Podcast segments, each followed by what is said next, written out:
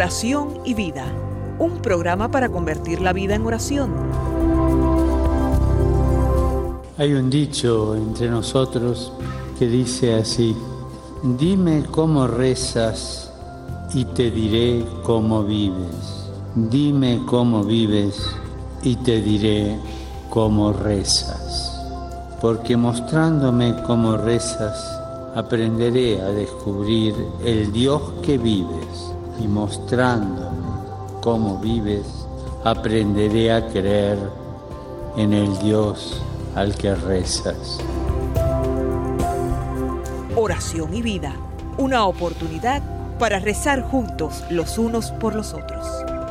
Que nuestra vida habla de la oración y la oración habla de nuestra vida.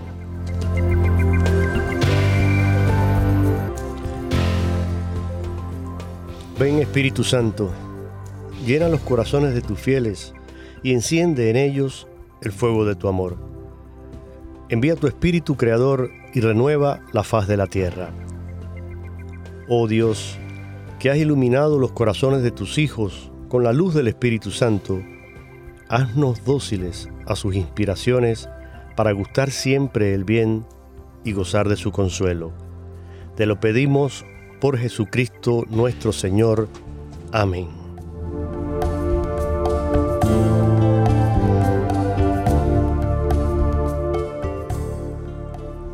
Con gran alegría, una vez más, quien les habla Jorge Graña, les da a todos la bienvenida a esta edición del programa Oración y Vida. Continuamos en este tiempo fuerte de la liturgia, la cuaresma, y se acerca la Semana Mayor, la celebración de los misterios de la pasión, muerte y resurrección de nuestro Señor Jesucristo y para eso este tiempo nos ayuda a prepararnos y a estar cada vez más cerca de encontrarnos con Cristo resucitado. Pero para eso, que nuestro corazón esté dispuesto a recibir esa gracia, a recibir con alegría, con esperanza y con acción de gracias ese triunfo de Cristo que es ofrecido a todos los hombres que quieren recibirle. Hoy estamos con el Padre Lino Otero, sacerdote legionario de Cristo, que realmente no necesita presentación. El padre Lino lleva ya muchos, muchos años formando parte del el equipo de Radio Católica Mundial y de manera muy especial de este programa Oración y Vida. Cada lunes, eh, eh, bueno, antes era los lunes, todavía me queda la costumbre de el lunes, pero ya llevamos algunos programas en que estamos saliendo los viernes porque el programa cambió de día. Sigue en el mismo horario, las 4 de la tarde, hora del este de los Estados Unidos, pero en vez de los lunes, como fue por muchísimos años, ahora estamos los viernes. Y de todas maneras, es siempre una bendición, una alegría el poder estar con ustedes. El Padre Lino ha formado parte, como decía, de esta gran familia y hoy vamos a continuar con un tema y un libro que iniciamos hace ya varios meses. Escrito este libro por el sacerdote salesiano, el padre Jordi Latorre, titulado Modelos Bíblicos de Oración. Inspirados en este libro y siguiendo los temas que el padre Jordi toca en este libro, primero tuvimos toda una serie de programas en los que compartimos con ustedes la primera parte del libro, claves litúrgicas de la Biblia.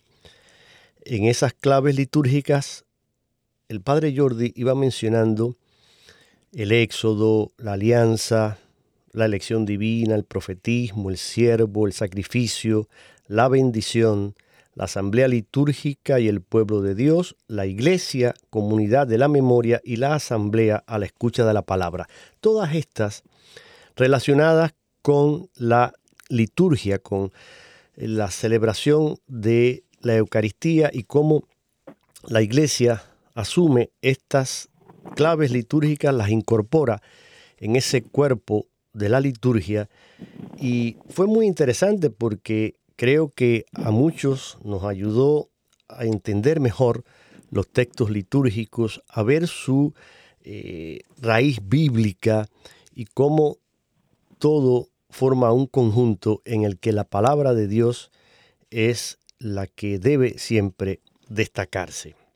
Ahora vamos a una segunda parte del libro que nos va a ayudar muchísimo en nuestra vida de oración. Y me refiero a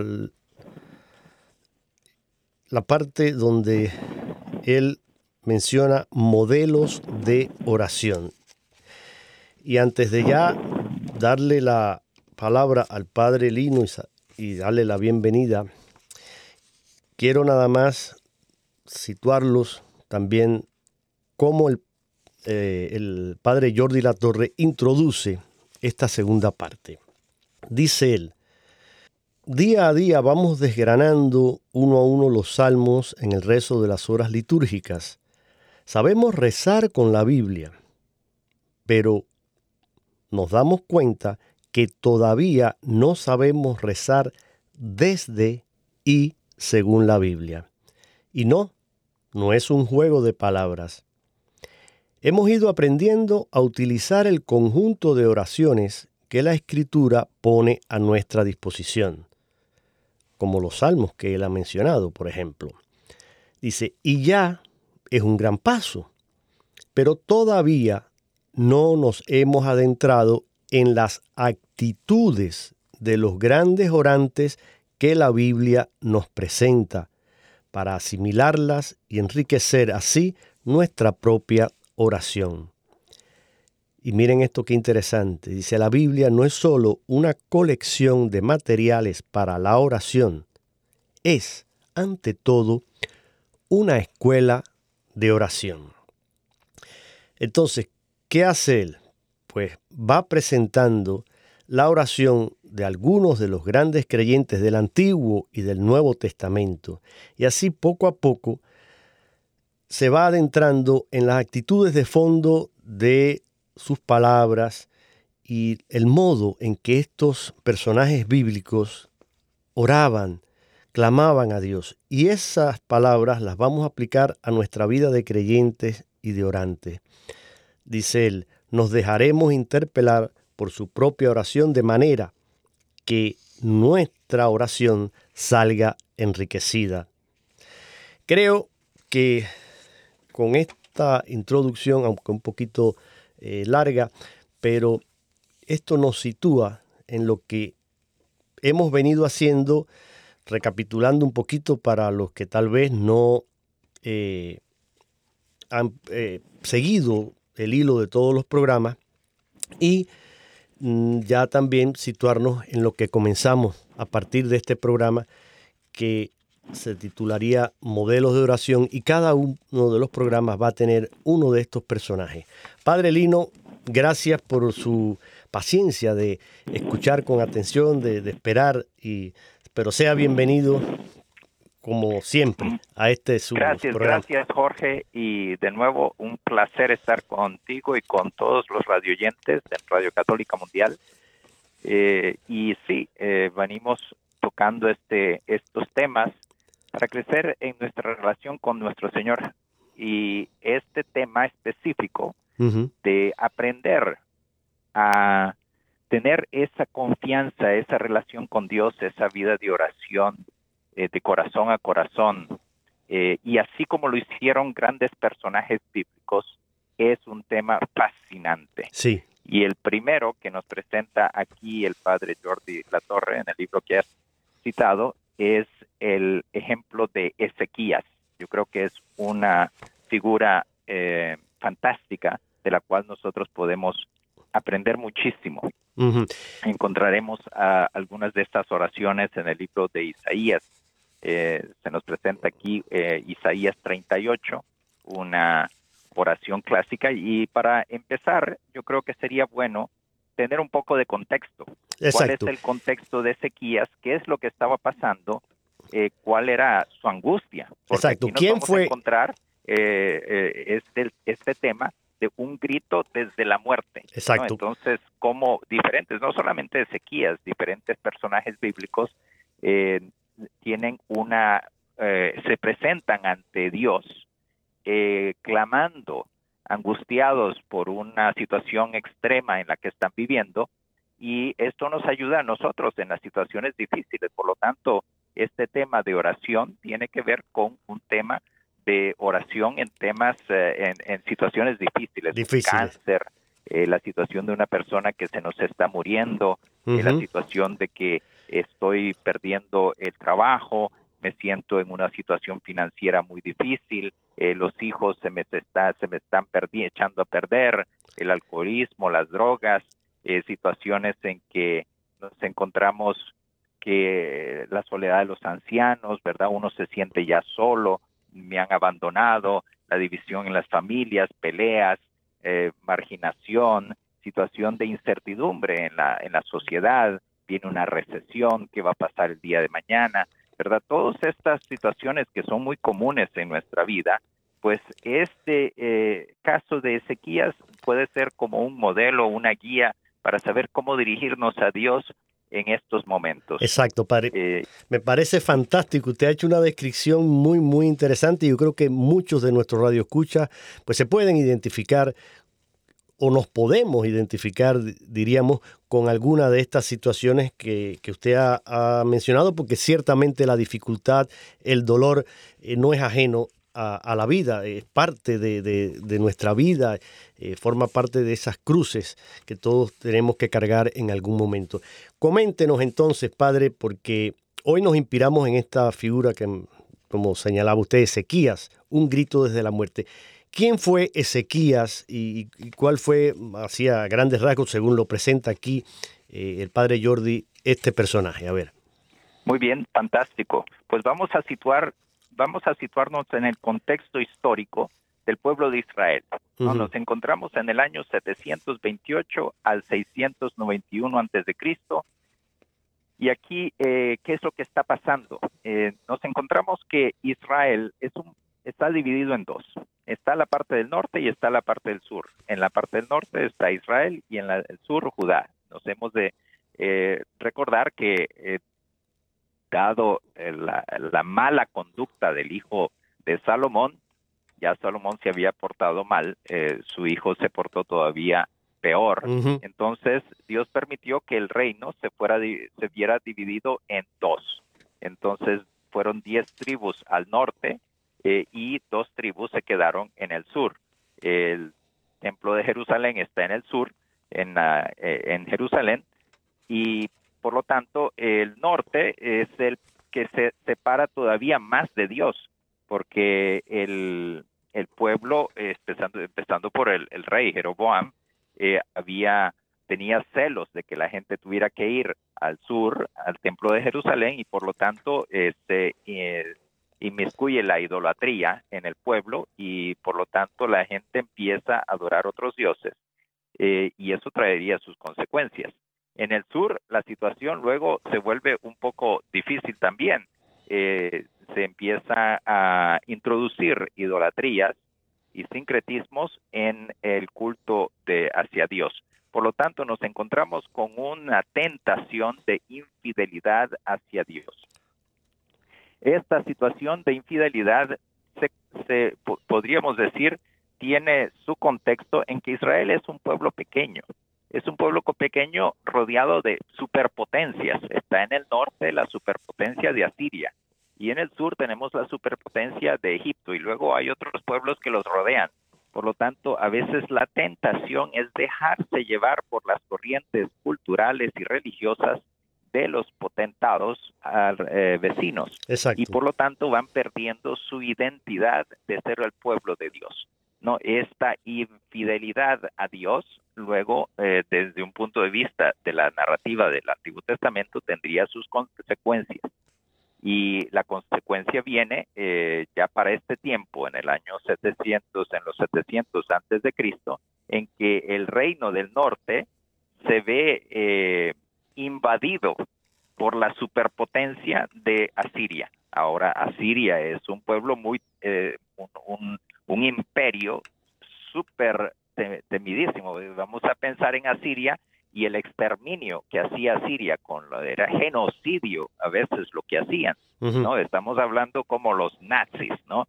Eh, Asiria era no solamente temido, sino que odiado por el pueblo de Israel, ¿no? Y entonces, eh, primero que nada, pues los asirios terminan conquistando eh, con el emperador asirio Salmanasar, que eh, hace un sitio y conquista Samaria, que era la capital del norte.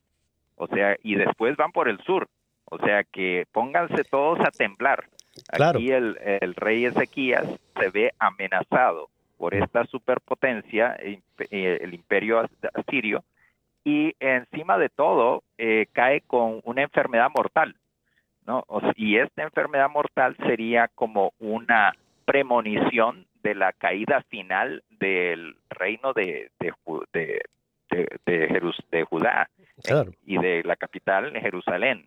O sea que hay, hay una aquí una interpretación de que la amenaza del rey de Asiria, del exterminio del pueblo de, de, de Judá y de Jerusalén su capital, y la enfermedad del rey, que es mortal, tienen un paralelo. Exacto. Y, entonces, ante esta agonía, esta situación casi sin salida en la que se siente el rey, pues él lanza un grito de desesperación y de auxilio a Dios en medio de todo, de toda su, eh, su situación tan extrema, ¿no? Sí, algo, algo que eh, debemos tener en cuenta, padre, usted ha hecho un, resumen histórico excelente y nos ha situado a, este personaje, este rey de Judá, eh, Ezequías, que vamos a, decirlo porque para que quede también eh, claro esto, Ezequías fue un, rey justo y fiel.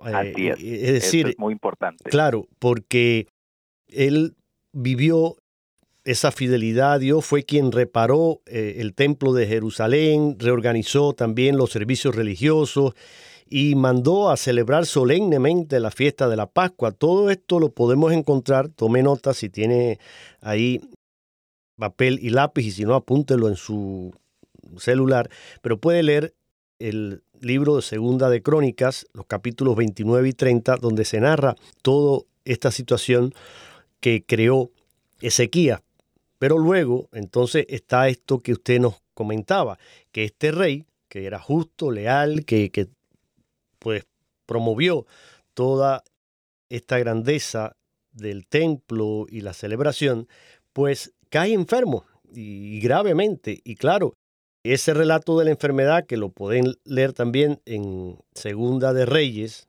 capítulo 20, del 1 al 11, no vamos a, leer las citas bíblicas aquí porque agotaríamos el, programa, pero ustedes lo pueden leer.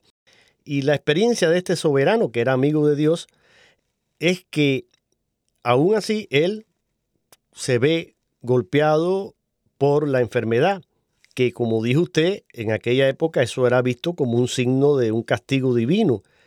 Y lo mismo que podemos ver también con el, famoso personaje de, de Job, el libro de Job.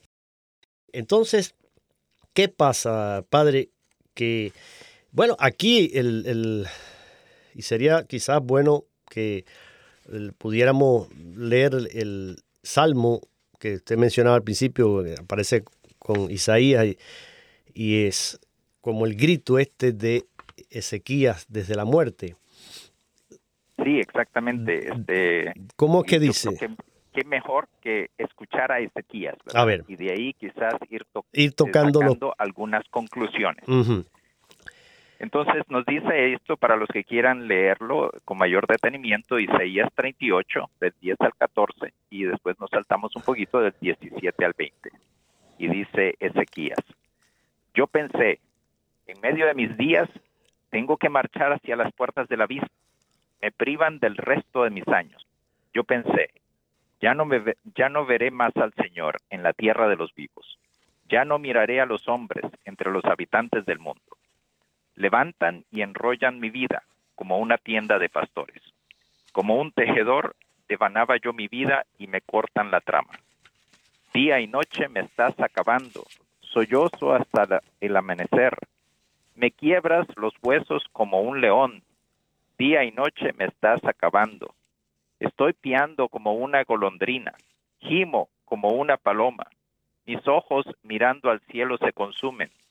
Señor, que me oprimen, sal fiador por mí.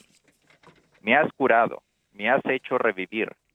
La amargura se me volvió paz cuando detuviste mi alma ante la tumba vacía y volviste la espalda, la espalda a todos mis pecados.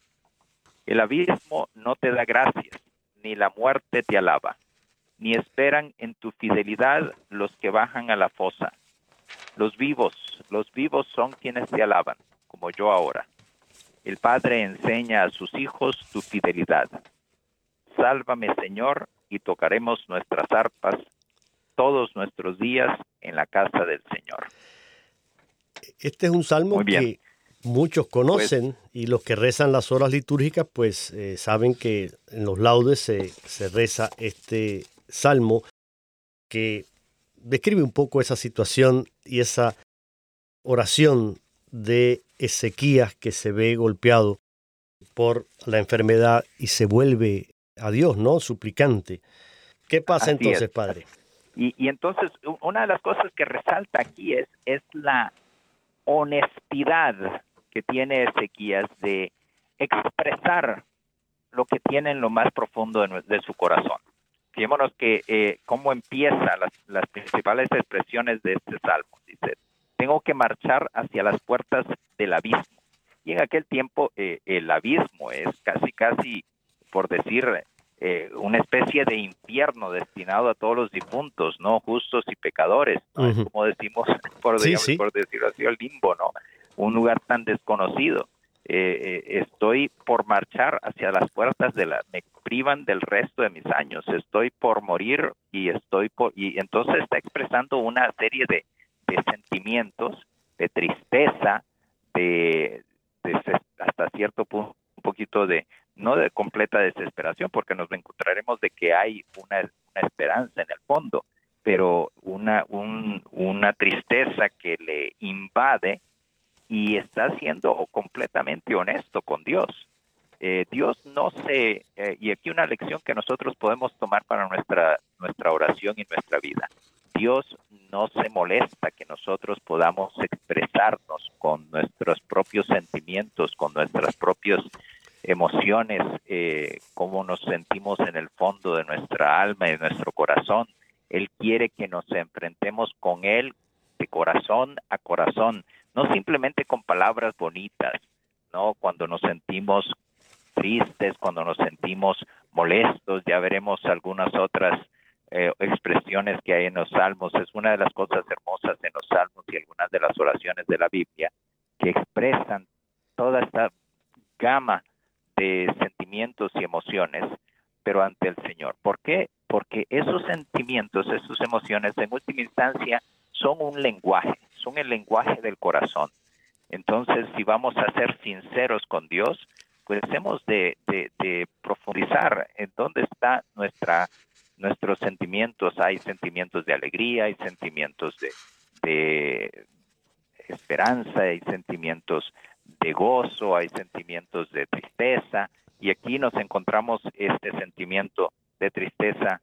Eh, Ezequías está siendo completamente honesto con su corazón abierto ante el Señor.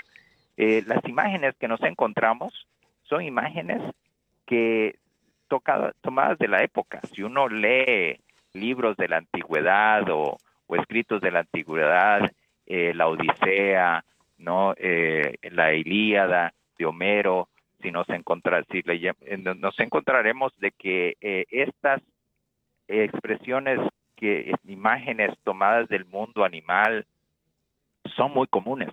¿no? La gente eso es lo que veía y por lo tanto para expresar con mayor, eh, eh, de, una manera más gráfica cómo se sentían o lo que estaba sucediendo, pues entonces la equiparaban a lo que ellos veían entre los animales, ¿no? Me quiebras los huesos como un león, estoy piando como una golondrina, ¿no? Me cortan la trama, ¿no? Eh, eh, otras expresiones, sollozo hasta el amanecer, eh, mis ojos se consumen, ¿no? O sea, por las lágrimas, ¿no? y huye de mí el sueño por la amargura de mi alma. ¿no? Unas expresiones muy gráficas. Exacto. Aquí está siendo completamente sincero. Y yo creo, mire, usted ha dicho algo muy, muy profundo y, y que todos debemos tener presente y meditar. Y es precisamente esa actitud de honestidad y de sinceridad en la oración. Muchas veces nos eh, auxiliamos de libros de oración, existen varios eh, libros de oración, usted puede ir a cualquier librería católica y encontrar un sinfín de libros que le pueden servir para guiarle en la oración con textos preciosos, hay, hay poesías, hay meditaciones.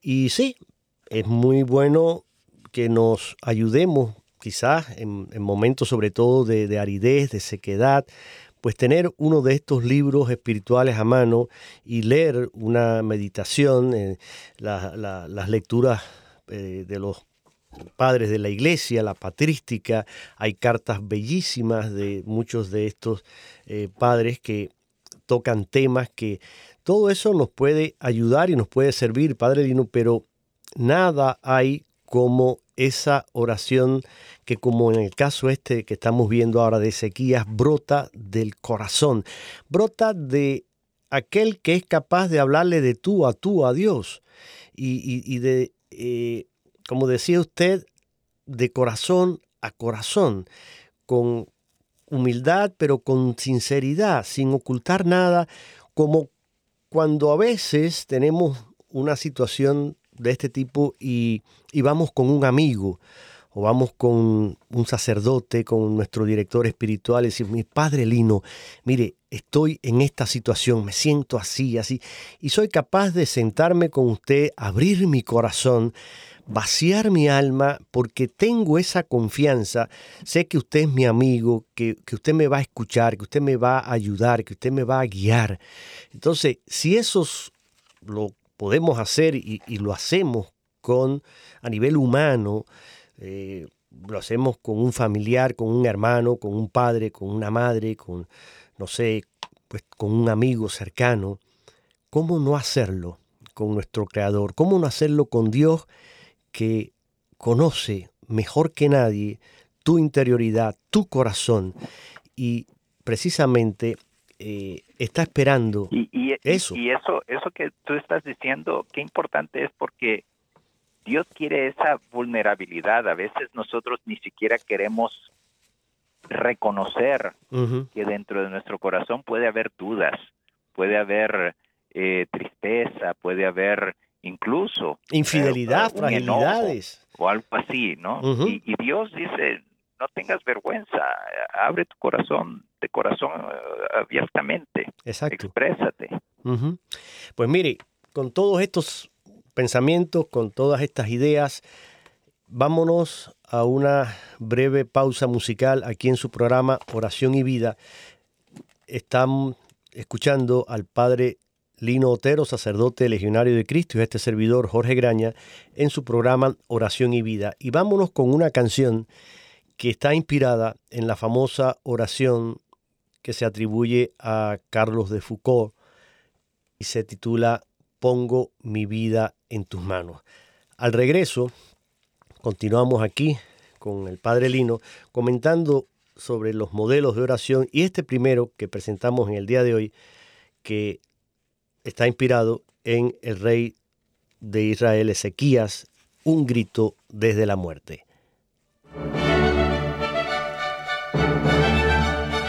Cantando, alabando, meditando.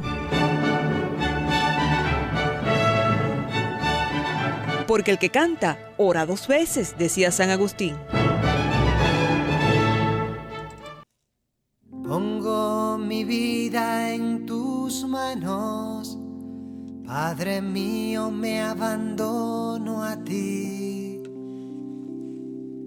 Haz de mí lo que quieras, estoy dispuesto a aceptarlo todo. Pongo mi vida en tus manos, Padre mío, me abandono a ti. Haz de mí lo que quieras, estoy dispuesto a aceptarlo todo. Pongo mi vida en tus manos,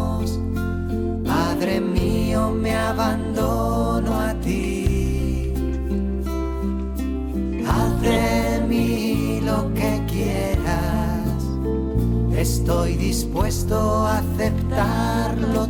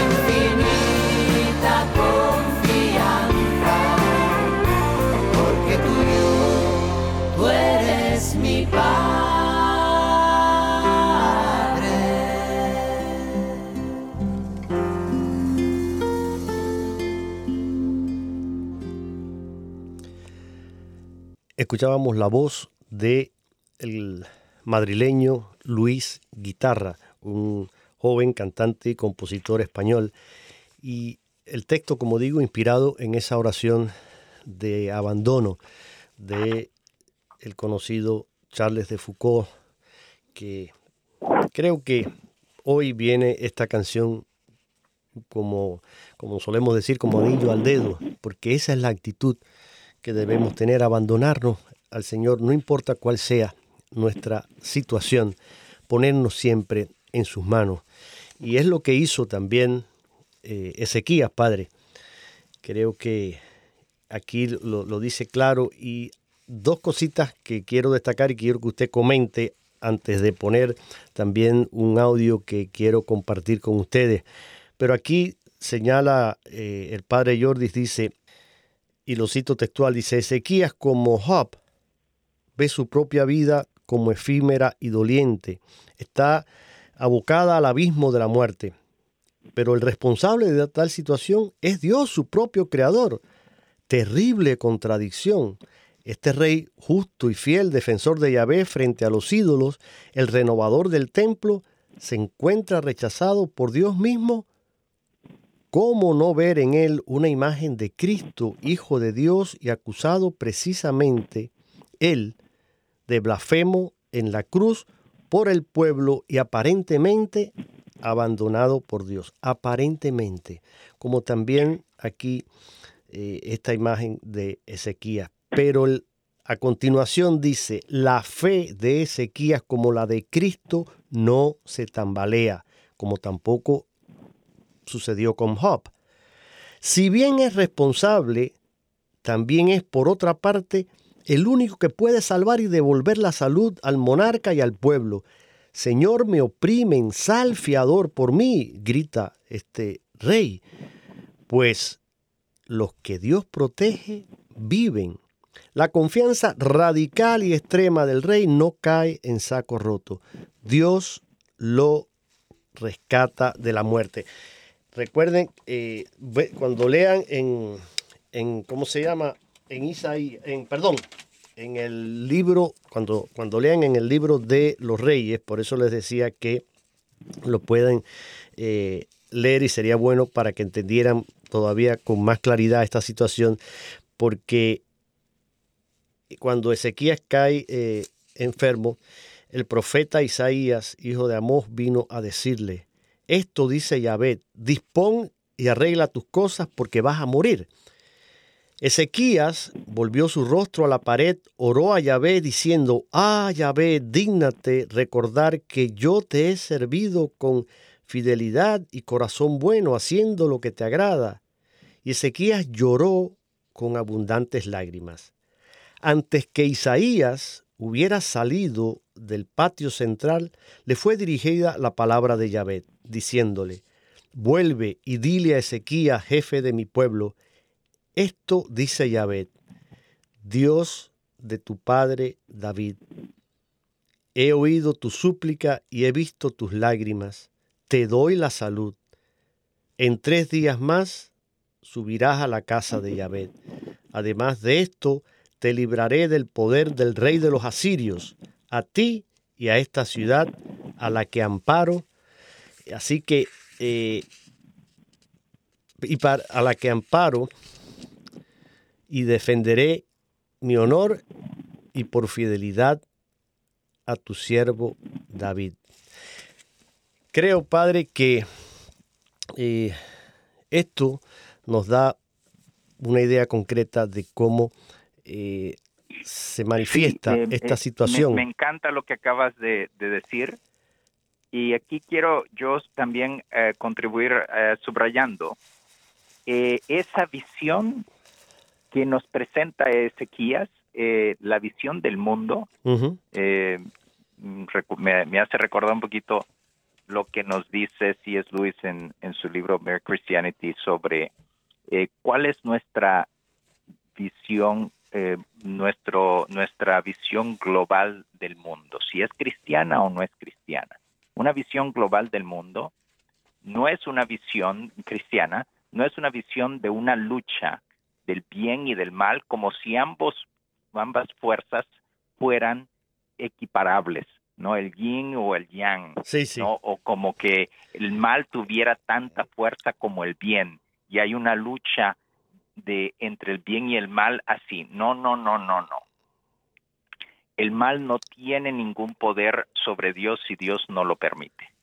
¿no? En, ese sentido, desde una perspectiva de la divina providencia, ¿no? Eh, el que eh, Ezequías se sienta de que el responsable hasta cierto punto eh, eh, de, la, de su situación sea Dios mismo, no, eh, sin embargo, él está consciente de que no es un castigo.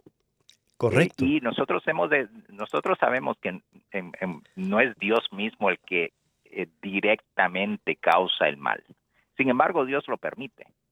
Y no habría ningún mal si Dios no lo permitiera.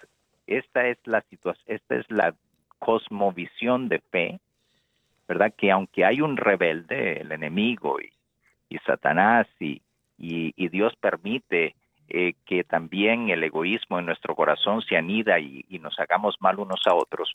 En última instancia, si Dios permite todo esto, en última instancia es para un mayor bien. Y por lo tanto hay una plena confianza en, las, en los designios de Dios. Ah, entonces aquí eh, Isaías, como tú mismo lo has eh, subrayado, eh, clama a Dios, ¿verdad? Como, como, mi- como el mismo Job, eh, sabiendo que Dios es el responsable último de tal situación, pero de nuevo como Cristo con una plena confianza, que es lo que dice Cristo en, el momento de su agonía, en el momento de el Getsemaní, eh, clama al Padre, Padre, si es posible, aparta de mí este cáliz.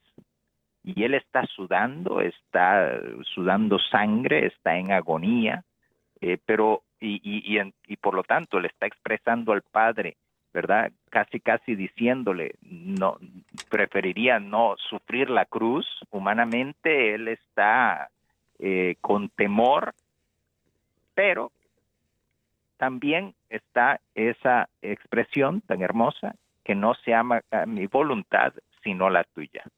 Con esa plena confianza, y aquí Ezequías también eh, muestra esa plena confianza, eh, le clama a Dios, ¿verdad? Eh, que le cure.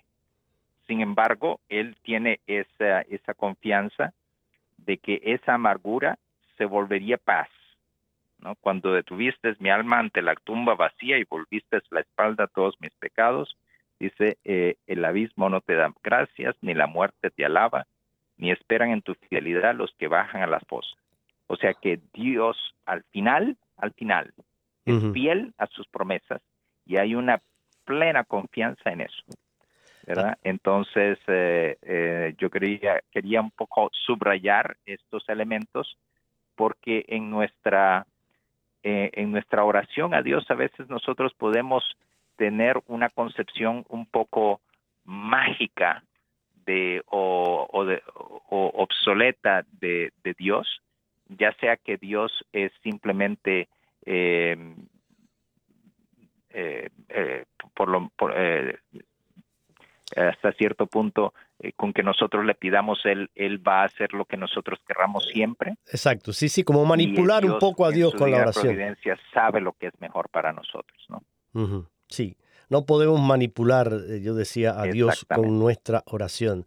Al contrario, dejarnos guiar. Y vamos a escuchar ahora, Padre, ya estamos llegando al, al, al final del programa, pero quiero, no quiero dejar de compartir con ustedes las palabras de este hombre que todos conocimos, que queremos y que fue un maestro de la oración y sobre todo esa oración también desde el dolor porque vivió el sufrimiento eh, en todas sus manifestaciones, podríamos decir, y guió la barca de Pedro en situaciones muy difíciles también en muchas ocasiones. Vamos a escuchar este audio. No voy a decir quién es porque ustedes lo van a identificar inmediatamente solamente con escuchar su voz, aunque aquí se menciona, por supuesto, eh, su nombre, eh, parte también de su vida. Escuchemos.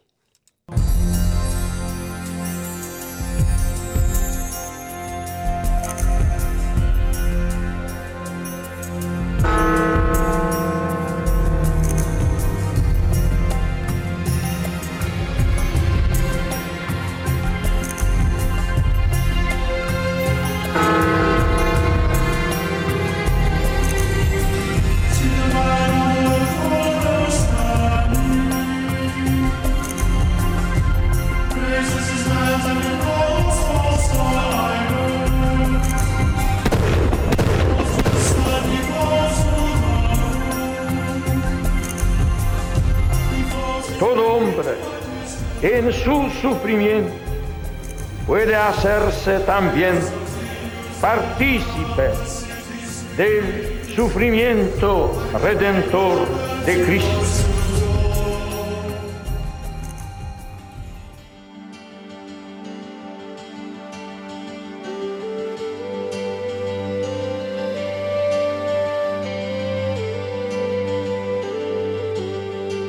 La vida del Papa Juan Pablo II estuvo siempre asociada al dolor.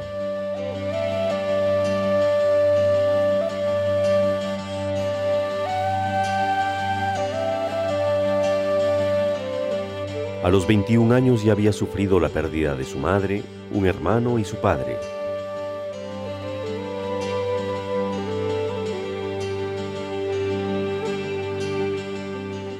Conoció de cerca el dolor de la guerra tras la ocupación nazi. Muchos de sus amigos fueron eliminados o deportados. Sin embargo, en medio de este sufrimiento, el joven Carol descubrió su vocación al sacerdocio.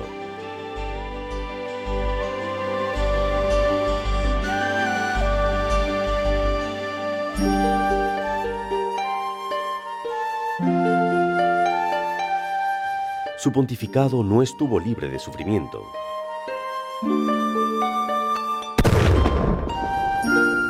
Quizá el más recordado sea el atentado del 13 de mayo de 1981.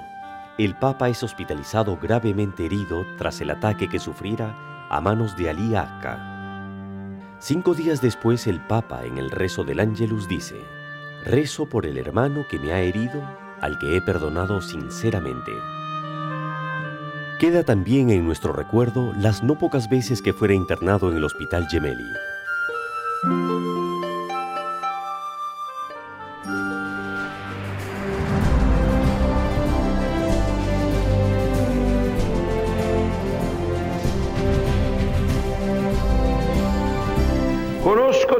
Cerca vuestra situación porque me ha tocado vivirla yo mismo. Me refiero a esa situación de prostración. La enfermedad es siempre un momento de especial cercanía de Dios al hombre que sufre. Jesús se acercó a los enfermos con amor y le extendió su mano bondadosa.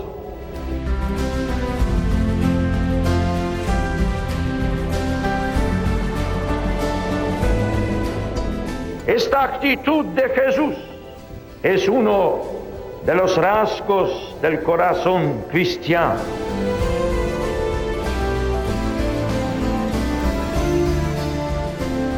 Pido al Señor con afecto de hermano que no consideréis vuestras vidas ni este tiempo de enfermedad como realidades inútiles.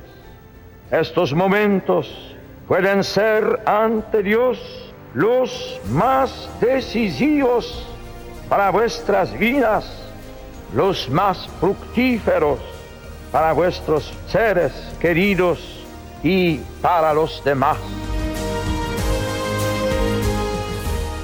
No puede el hombre prójimo pasar con desinterés ante el sufrimiento ajeno.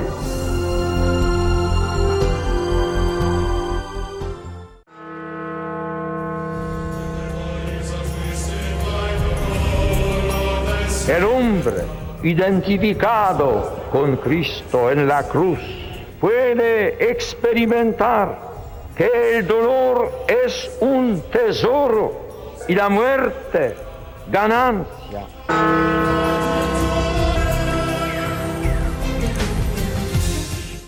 Hasta aquí este corte de audio. Creo que Padre es como la cereza ¿no? del pastel. Vamos a, a cerrar el programa escuchando estas palabras maravillosas de el querido y recordado San Juan Pablo II. Y él menciona dos cosas importantes que debemos tener en cuenta también y quisiera que usted lo comentara algo sobre esto, pero habla del valor redentor del sufrimiento, por supuesto asociado a, Cristo, y eso es cuando miramos y abrazamos la cruz y estamos en este tiempo especial y vamos a, vivir dentro de poco la muerte y la, la pasión y muerte de nuestro Señor Jesucristo, pero además dice él que no podemos pasar de largo ante el sufrimiento de los demás. El, sufrimiento también nos hermana y, no podemos tampoco ignorar a, a mi hermano que sufre. Tenemos que ser solidarios también en el dolor, en la muerte, en todo lo que está sucediendo. Ahora estamos viviendo imágenes terribles con esta guerra entre Rusia y Ucrania. Vemos crudas imágenes de ciudades completamente destruidas, devastadas, miles de personas forzadas a dejar sus hogares, a tener que emigrar de su país, rostros de niños con el miedo, temor, el sufrimiento reflejado en el rostro. Y lamentablemente no es solamente este conflicto que ahora los medios están hablando constantemente. Si miramos el mundo, recordemos, hay guerra también en Oriente Medio y en el norte de África, guerras en Siria, en Libia, en Yemen. Son conflictos que llevan años sin resolverse y donde mueren miles de personas. Hay conflicto en Palestina, en Israel, en Marruecos, Argelia, qué decir de Etiopía, un conflicto que parece no tener fin, igual que en Mozambique. Y si miramos a, nuestro continente, América Latina, miremos Colombia, miremos Nicaragua, miremos mi país, Cuba, donde no hay una guerra declarada de este tipo, pero hay toda una violencia e injusticia generada por un gobierno que no respeta los derechos humanos. Son muchos los lugares en los que se ha instalado la violencia y la respuesta son las armas, las guerras. ¿Por qué? Porque el hombre sigue aferrado a su egoísmo, a su soberbia, a su prepotencia y a un corazón que no es capaz de amar. Y el mundo no va a cambiar si no cambia el corazón. Pero quiero sus últimas impresiones, Padre, en estos tres minutos que nos quedan. Exactamente, eh, como decía el Padre Benedict Rochelle, eh, el, el fruto de un abandono completo en las manos de Dios, un abandono completo a la divina providencia, que a veces es provocado cuando nosotros sufrimos situaciones muy difíciles. El fruto de todo eso es una gran paz interior, es una gran alegría interior, aunque no se resuelvan completamente todas las situaciones externas difíciles. Sin embargo, interiormente hemos tenido un nuevo renacer y el fruto de esa de esa experiencia tan hermosa del amor de Dios es que luego nosotros tenemos una comprensión de ese valor del sufrimiento. Yo creo que ahí es donde llega el Papa Juan Pablo II, a tener esa experiencia del valor redentor del sufrimiento en su propia vida, por lo cual al ver las situaciones difíciles en la humanidad y en otras personas, él puede ver la mano de Dios presente y por lo tanto, sabiendo por experiencia propia lo que significa que otros necesitan de ese consuelo, les ayuda a levantar la mirada y a ver más allá que hay un horizonte de esperanza, un horizonte hermoso y que lo único que tenemos que hacer en medio de, tanta, de tanto dolor es confiar completamente y tener esa esperanza en el Señor.